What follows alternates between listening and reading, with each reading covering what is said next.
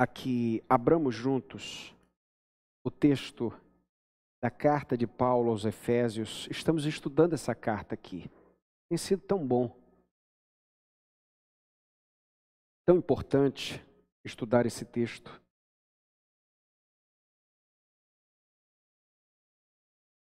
Temos aprendido muito.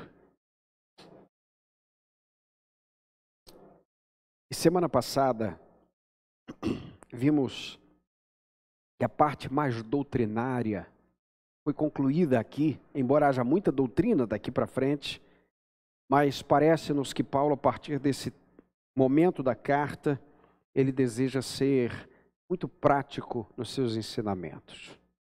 E nós vamos ler dos versos de 1 a 6. E se você percebeu, tudo que nós cantamos, lemos, direcionou nosso coração para agora.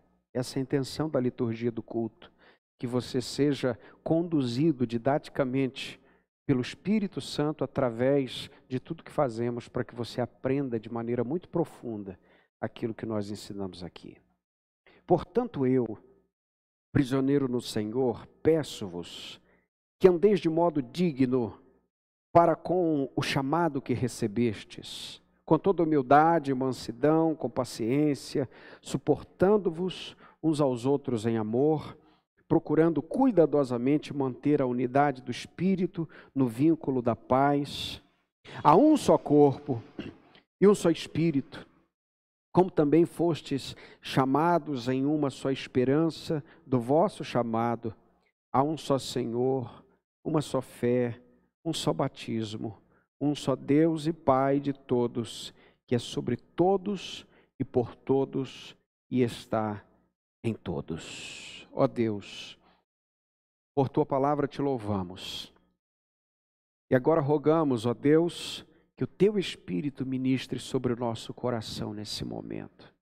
Seja louvado e adorado, mas fala com teu povo também, ó Deus.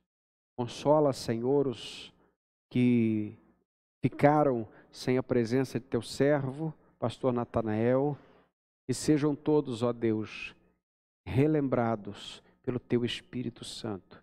Teu servo foi debaixo da tua paz. Em nome de Jesus. Amém, Senhor. Marcos capítulo 9 é um momento ah, do registro de Jesus no Monte da Transfiguração. Vocês já devem ter lido, mas para quem não leu, quem não está ambientado com o texto bíblico, é o momento em que Jesus sai do meio da multidão, sai do meio de seus discípulos, leva apenas mais dois discípulos consigo, e diante desses discípulos, ele é transfigurado. Ele como que, ah, numa pequena amostra, ele se apresenta de maneira gloriosa. Era ali o Deus encarnado. Mas de alguma maneira, aqueles discípulos viram um pouco da glória celeste. Um pouco. Assim como Moisés também viu algo que nós não presumimos, lá no Monte Sinai. Ao filho, diante de tão poucos discípulos, foi dado ali esse momento. O fato é que aqueles discípulos ficaram tão encantados com tanta glória que disseram o seguinte: vamos ficar por aqui, vamos fazer cabanas aqui em cima, não vamos descer. Não, é, vamos ficar por aqui. Façamos três cabanas, cabanas. A visão ali era de Cristo, não é? Moisés e Elias, mostrando é, que Cristo é o cumprimento da lei dos profetas, tudo converge, converge na pessoa de Cristo, e o Pai está dizendo: Este é o meu filho amado em quem me alegro, ou seja, o Pai está mostrando de uma vez por todas que Cristo, em ah, uníssono, é exaltado nos céus e na terra, no passado, no presente e no futuro. Então os discípulos estão tão envolvidos com aquilo, Pedro, atônito com tanta glória, se põe de rosto no chão, de cara no pó, mas depois percebe onde estava e o que estava acontecendo, queria permanecer ali, e Jesus, é claro, negou. E eles descem. Quando eles chegam lá embaixo, nós temos o sinal do campo de batalha da fé, onde os discípulos saem do cimo, do cume do monte e descem para ver um menino que estava endemoniado. E Jesus o liberta.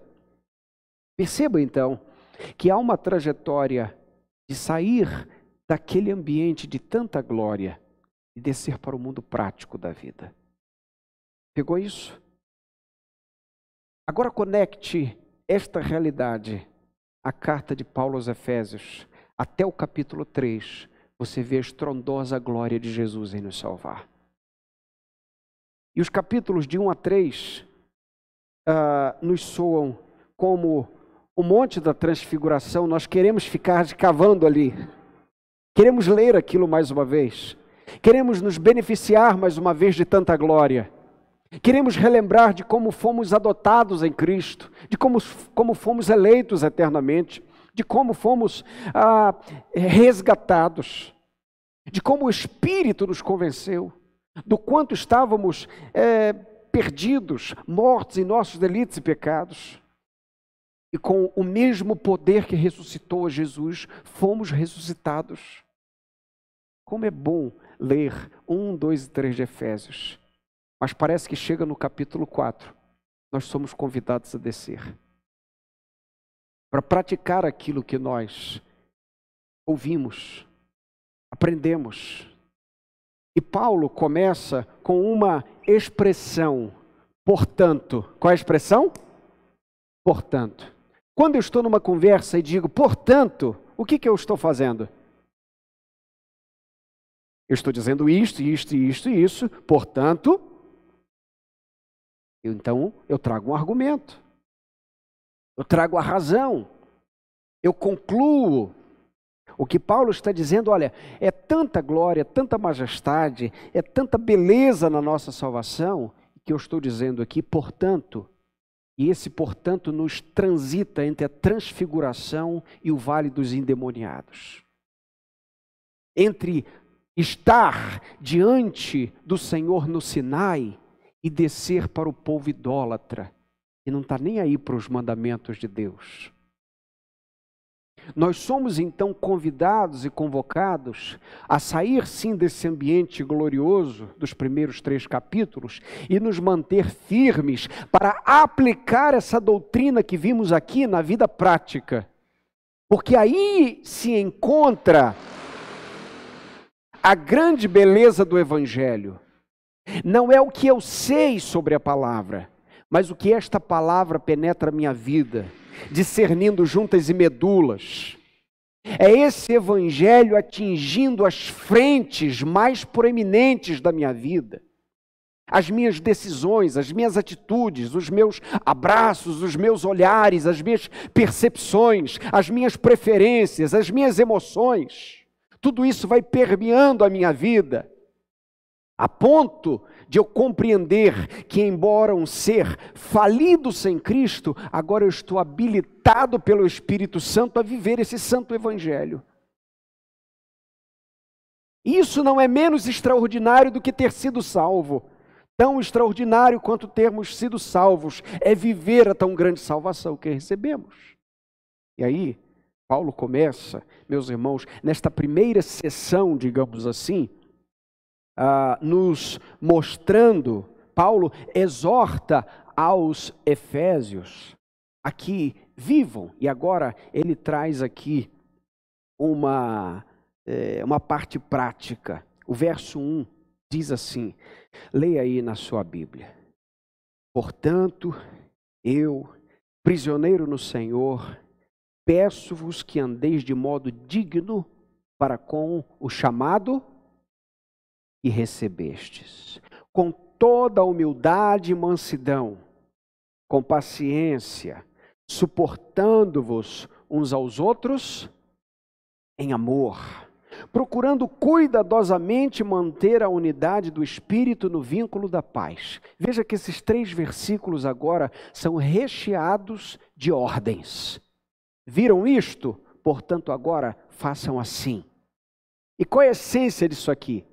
Vivam juntos, vivam em amor, vivam em unidade, Não permitam que esta unidade, que esta paz que Deus fez através do seu Filho Jesus, de unir pessoas que não poderiam ser conciliadas, ou seja, vocês que são gentios e que estavam separados da promessa e que agora foram trazidos para a família, não permitam viver menos do que uma família na realidade de vocês. Compreendeu? Esses primeiros três versos, Paulo fala isso. É como se o pai dissesse para o filho: Olha, você recebe isso, isso isso, eu faço isso, isso isso, e você tem que corresponder. Não é assim?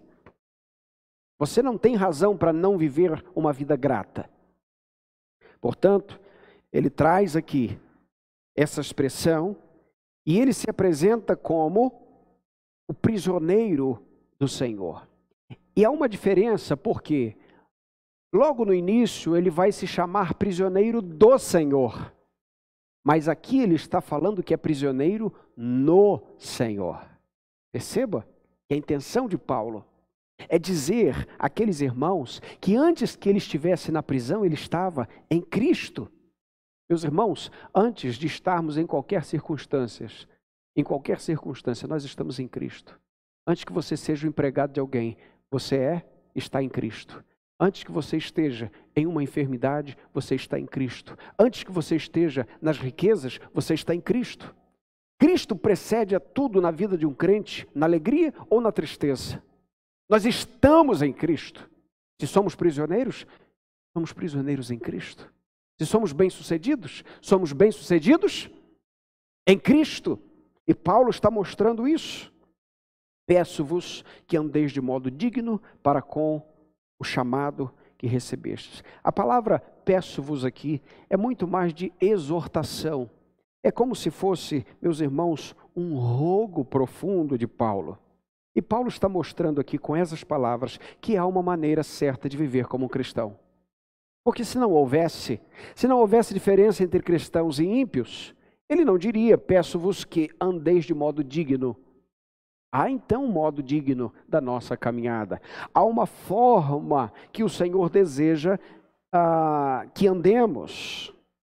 E Paulo está mostrando aqui, meu irmão, minha irmã, que vida cristã não é um ponto onde Cristo te salve e deixa no caminho. Preste atenção nisso. A tua salvação foi o teu ponto inicial. A partir daí, você vai crescer em Cristo. Você vai caminhar em Cristo. Você vai aprender a andar de modo digno. E o verbo andar aqui coopera com a ideia de avançar. Você anda para onde? Para frente ou para trás? Só caranguejo que anda para o lado, que parece que está andando para trás. Nós andamos para onde? Como é que se diz o ditado? O nariz aponta. Por quê? Para onde está apontado o nariz é para onde os nossos olhos estão virados. É claro, que andamos por vezes olhando para o lado e para o outro, mas sempre a nossa direção é para frente. Damos ré no veículo, mas nós não dirigimos o tempo inteiro assim, nós andamos adiante.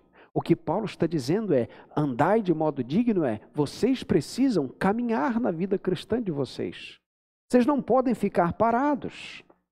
E ele explica como é que é essa caminhada. Veja, preste atenção, que essa é a exposição do texto com toda humildade e mansidão. Você sabia, até aqui, que os efésios foram muito afetados pelos gregos. A cultura grega, embora o domínio fosse romano, era permeada em todo o ambiente é, onde Jesus está pregando, e os apóstolos também, e Paulo. A isso se chama helenização. O, o vernáculo era o grego, o, o, o idioma era o grego, tudo era da cultura grega, as coisas mais importantes, a forma de governo. E para os gregos, a humildade não era uma qualidade, era uma fraqueza. Olha só, Paulo está dizendo para os crentes: vocês precisam andar em humildade. Paulo, isso não faz sentido, porque nós aprendemos desde criança que humildade é uma fraqueza. Veja como o evangelho é uma loucura. No mundo, meus irmãos, às vezes para você estar certo, você tem que andar errado. Aí o Evangelho conserta essas coisas. E quando ele conserta isso na nossa vida, nós ficamos por vezes parecendo um extraterrestre. Porque fazer o certo hoje parece que é algo extraordinário. E quando as pessoas não dizem que nós estamos errados, elas querem nos louvar nas alturas. Mas não, calmem, louvem a Deus, eu estou fazendo o básico. Há tanta é, obviedade em fazer o correto. Mas os gregos, eles diziam que humildade era uma fraqueza. E veja, meu irmão, que poderosa fraqueza é a humildade em Cristo Jesus. É por isso que nós olhamos para as palavras de Jesus e hoje não fazem assim tanto impacto, mas quando ele se volta para judeus de fala grega e romanos de fala grega e aquela cultura helenizada, não é? é em todos os aspectos, é muito complicado quando Jesus fala: Aprendei de mim, que sou manso e humilde de coração. Humilde? Um rabino? um líder, um mestre. É assim que você quer ganhar seguidores? Veja, meus irmãos, que coisa linda. A palavra aqui, mansidão, ela tem um tom, é o mesmo tom que se usava para domesticar um animal. Então ele fala de humildade e ele fala de mansidão. Você que tem cachorro, você sabe que se ele tiver uma um instinto mais violento, você precisa domesticá-lo, não é verdade? A palavra usada aqui aponta para uma realidade que por muitas vezes nós não somos ah, mansos por natureza, mas nós somos amansados pelo poder do Espírito Santo. É aquela circunstância que, se dependesse de você, o caldo ia entornar. Mas porque o cordeiro é digno e o Espírito está sobre você, você manteve a calma e a mansidão. Compreendeu ou não? Aquela hora que, se fosse o velho homem, ia dar errado. Mas a mente de Cristo está ali, aleluia, glória a Deus. Salvou você de uma tragédia. Além de tudo, não é? Ainda preservou a sua vida. E ele não diz com mansidão e sabedoria, perdão, com humildade e mansidão, ele diz com toda humildade e mansidão. Essa palavra, toda humildade, eu tive dando uma olhada no texto, por exemplo, no capítulo, no verso 8, ele diz com toda sabedoria e prudência. Capítulo 4, verso 19, ele vai falar para que nós nos abstenhamos de todo tipo de impureza. Capítulo 4, verso 31, Paulo vai dizer que nós devemos estar longe de toda amargura, cólera, ira. Capítulo 5, verso 3 vai dizer que todo tipo de impureza, cobiça, nem sequer seja, sejam mencionados entre nós.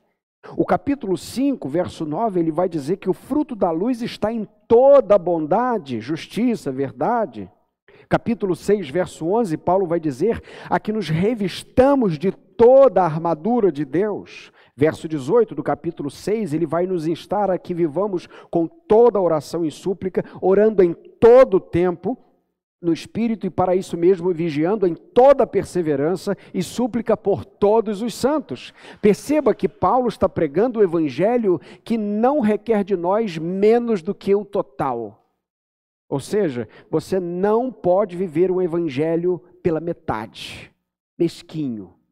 Não, não, não, não, seremos anjos, seres alados, não carregaremos auréolas mostrando santidade é, celestial. Não é isso. O que Paulo está dizendo é: há uma totalidade, uma plenitude do evangelho para você. Você precisa buscar isso para a sua vida. Compreende ou não, gente? Se eu não tenho alguma característica de Deus na minha vida, não é porque ele está ausente em Deus, é porque eu ainda preciso buscá-la. Se nos falta amor, não é porque Deus é pouco amor, Ele é totalmente amor, mas nós precisamos buscar nele a plenitude do amor, a que nos encha. Nos falta paciência, não porque não haja no Espírito fruto que seja dado a nós, mas que nós precisamos recorrer a esse fruto. Eu estou falando aqui de vida cristã. Estou falando de crescimento cristão. Ele vai falar com paciência, e a palavra aqui é uma espécie de paciência no sofrimento, não é uma paciência de você esperar o ônibus, compreenda bem. Em outras expressões, em outras versões, é traduzido como longanimidade. Ou seja, você ser longânimo no sofrimento, na dor, na perda. E ele vai falar também do suporte mútuo, suportando-os uns aos outros em amor. O que, que é isso, irmão? O que, que é isso, irmã? Paciência na prática. Tá certo? Uma coisa é você dizer, eu tenho paciência. Outra coisa é você demonstrar essa paciência na prática. Como é que se demonstra isso? Suportando o seu irmão, suportando sua irmã, dando suporte a essa pessoa. E ele apela à unidade, procurando cuidadosamente manter a unidade do espírito no vínculo da paz. Vamos repetir isso aqui, procurando manter a unidade. Vamos repetir porque isso é didático. Procurando manter a unidade. Perceba isso. Manter a unidade.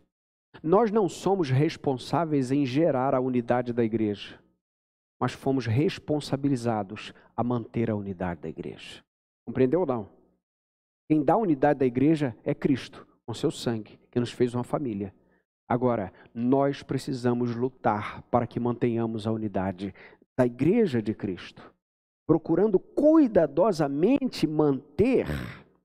E aqui, meu irmão, minha irmã, isso nos lembra de alguns programas que você e eu já vimos certamente aí na caminhada, é, de reforma de casa, você já viu de casa, de carro e tal, e é até muito interessante alguns deles.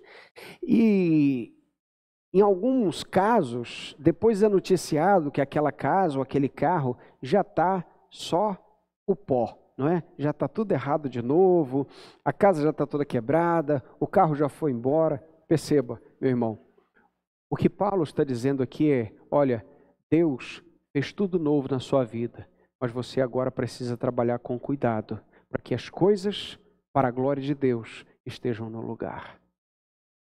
Deus faz, meus irmãos, aquilo que nós não podemos fazer. Isso aqui, a unidade da igreja, só é possível por causa do sangue de Jesus. Mas a nossa luta deve ser constante para a unidade da igreja. E quem nos ajuda nisso é a pessoa do Espírito Santo.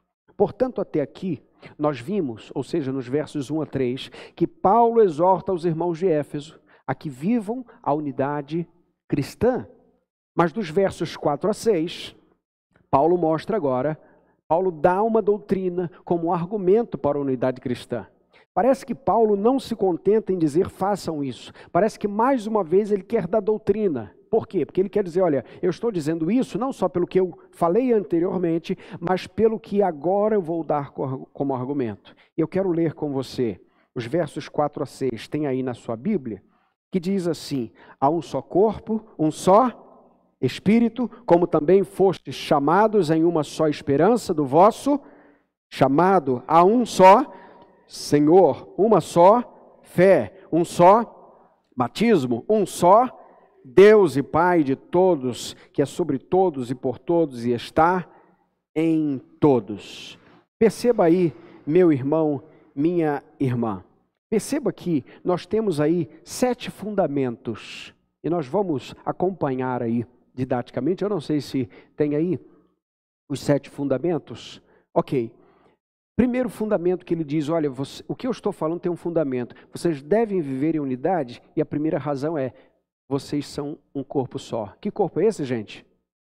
Corpo de Cristo. Há um só corpo. Segundo fundamento, um só espírito. Que espírito é esse? O Espírito Santo, há um só espírito. Terceiro fundamento, há uma só esperança. Que esperança é essa? A vida eterna. Como também foste chamados em uma só esperança, o vosso chamado.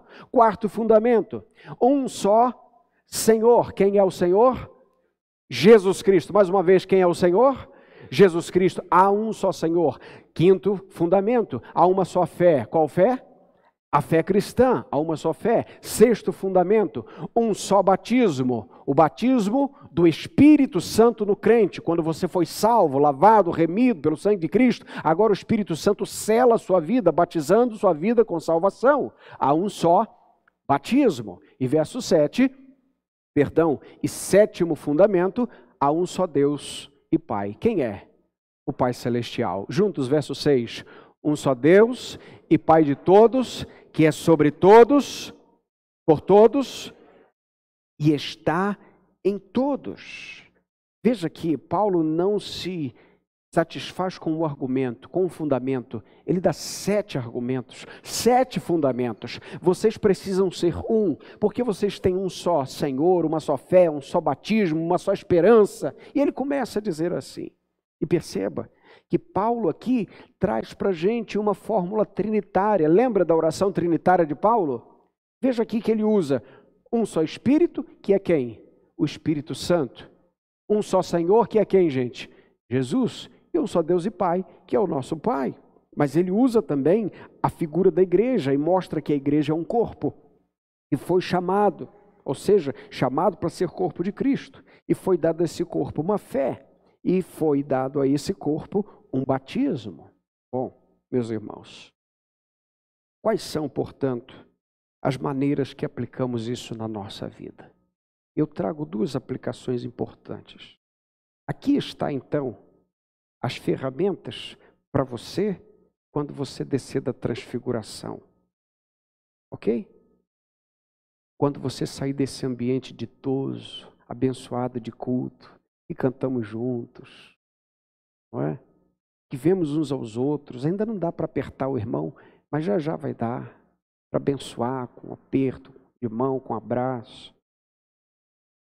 Quando saímos desse ambiente e caímos na realidade do mundo, enfrentamos essa realidade.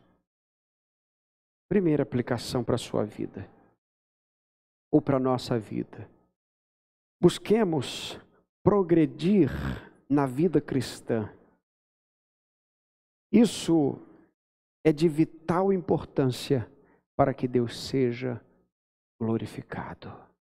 Busquemos progredir.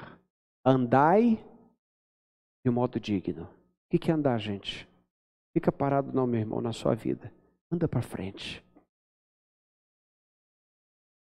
Você deve conhecer aquela técnica de transformar uma pequena planta, desde que seja uma muda de árvore, é uma árvore bonsai. Quantos já viram? Bonsai ficou conhecido por aquele é, é, filme que passou umas 57 vezes na sessão da tarde quando a gente era criança, Karate Kid. Ok? Eles estão lembrados, Daniel San e tal. E o Sr. Miyagi, ele tinha a técnica de fazer bonsai. Quantos lembram? Você assiste hoje, o filme é horroroso. Né?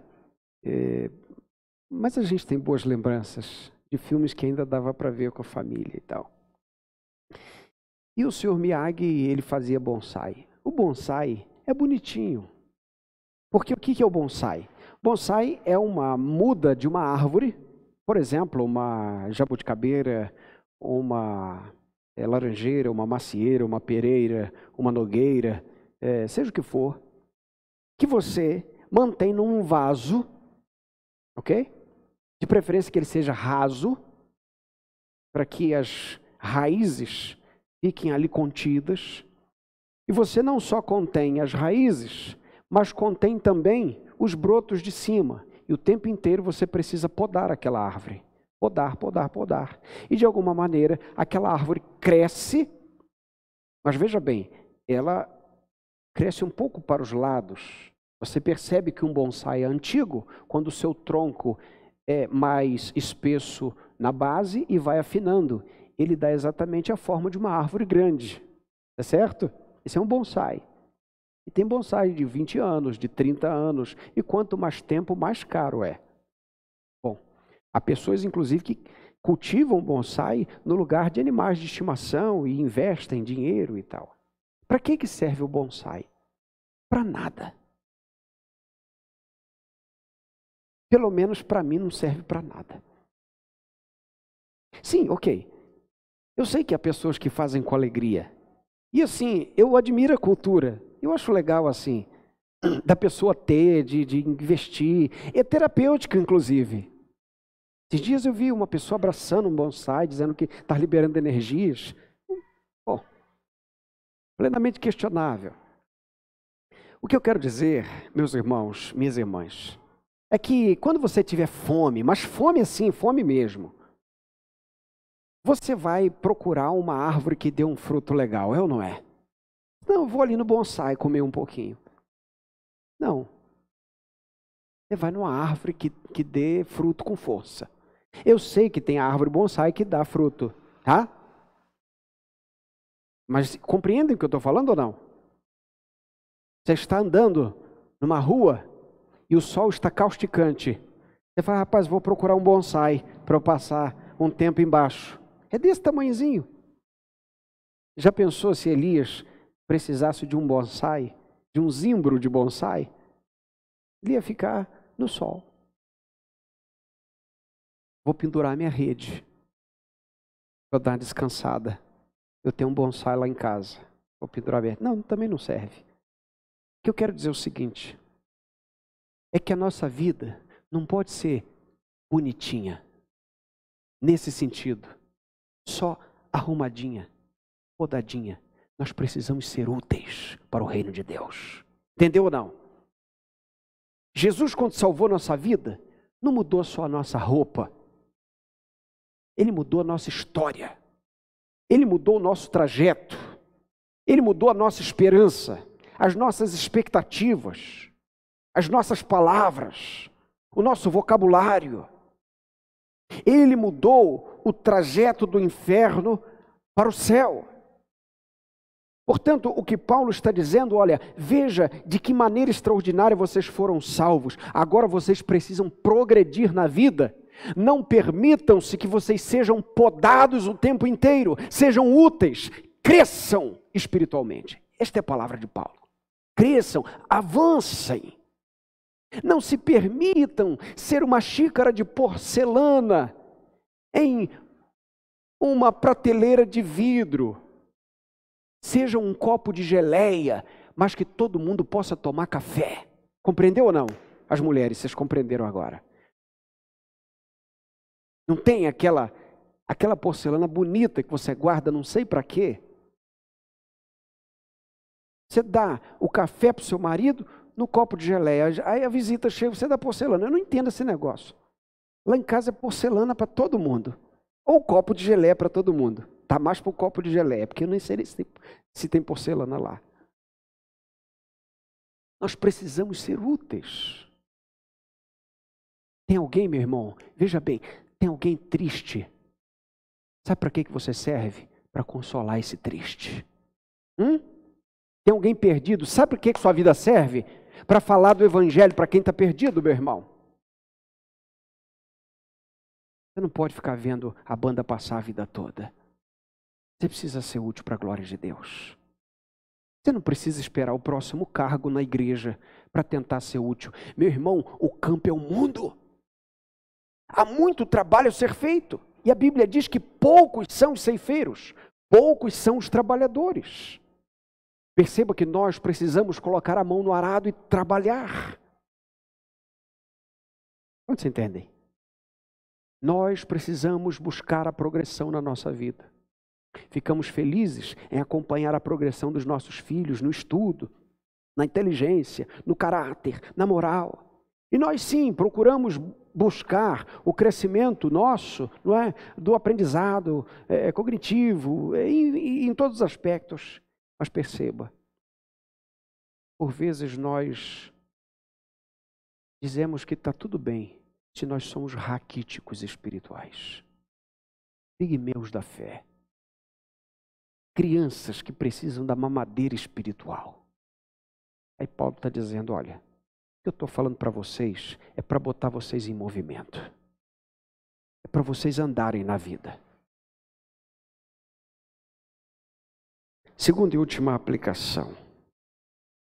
Busquemos a unidade da igreja de Cristo. Por quê?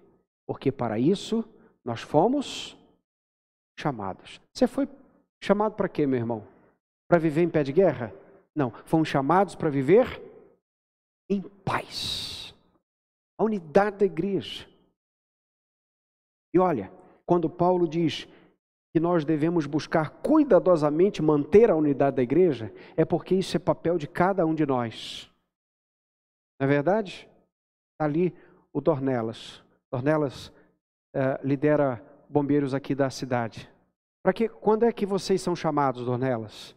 Quando tem o quê? Incêndio, uma ocorrência, é ou não é? Alguma coisa que vocês são necessários. Perceba, meus irmãos. O crente é aquele que apaga incêndio. Onde é que tem uma fofoca? Hum? Onde é que tem? Opa, eu vou lá. Aí você vai apagar aquela fofoca. Em nome de Jesus, vai ou não vai? Porque tem crente tem uma língua desse tamanho que vai precisar, na hora de partir, de um caixão para a língua também, tão grande. E Jesus tem que converter essa língua desse crente. O que nós precisamos fazer é ter uma fofoca. Eu vou lá para debelar essa fofoca. Não vou para participar da fofoca. Tem uma desavença naquele casamento. Eu vou lá para destituir qualquer coisa que dependa de mim, que haja do maligno ali, em nome de Cristo. Porque é isso que o Evangelho faz. Ele destitui as obras de Satanás. Não foi isso que Jesus disse? Eu vim para destruir as obras do diabo. Mandou anjo? Não, mandou a gente para pregar. Nós somos os responsáveis para isso. Tem um ambiente aqui que precisa da graça de Deus, então eu vou chegar nesse ambiente para ministrar a graça de Deus. Você tem que perguntar todo dia de manhã: Senhor, você é útil para quê hoje? Qual é a pergunta, gente? Você é útil para quê hoje? Senhor, no teu reino, na tua igreja, onde eu posso ser útil. Senhor, o que eu posso fazer para a unidade da tua igreja? avançar. E às vezes, meus irmãos, tão importante quanto debelar o mal é não provocá-lo. Tão importante quanto debelar uma fofoca é não fazê-la. Por isso nós somos chamados para viver de modo digno. E nós fomos salvos de maneira estupenda, inexplicável.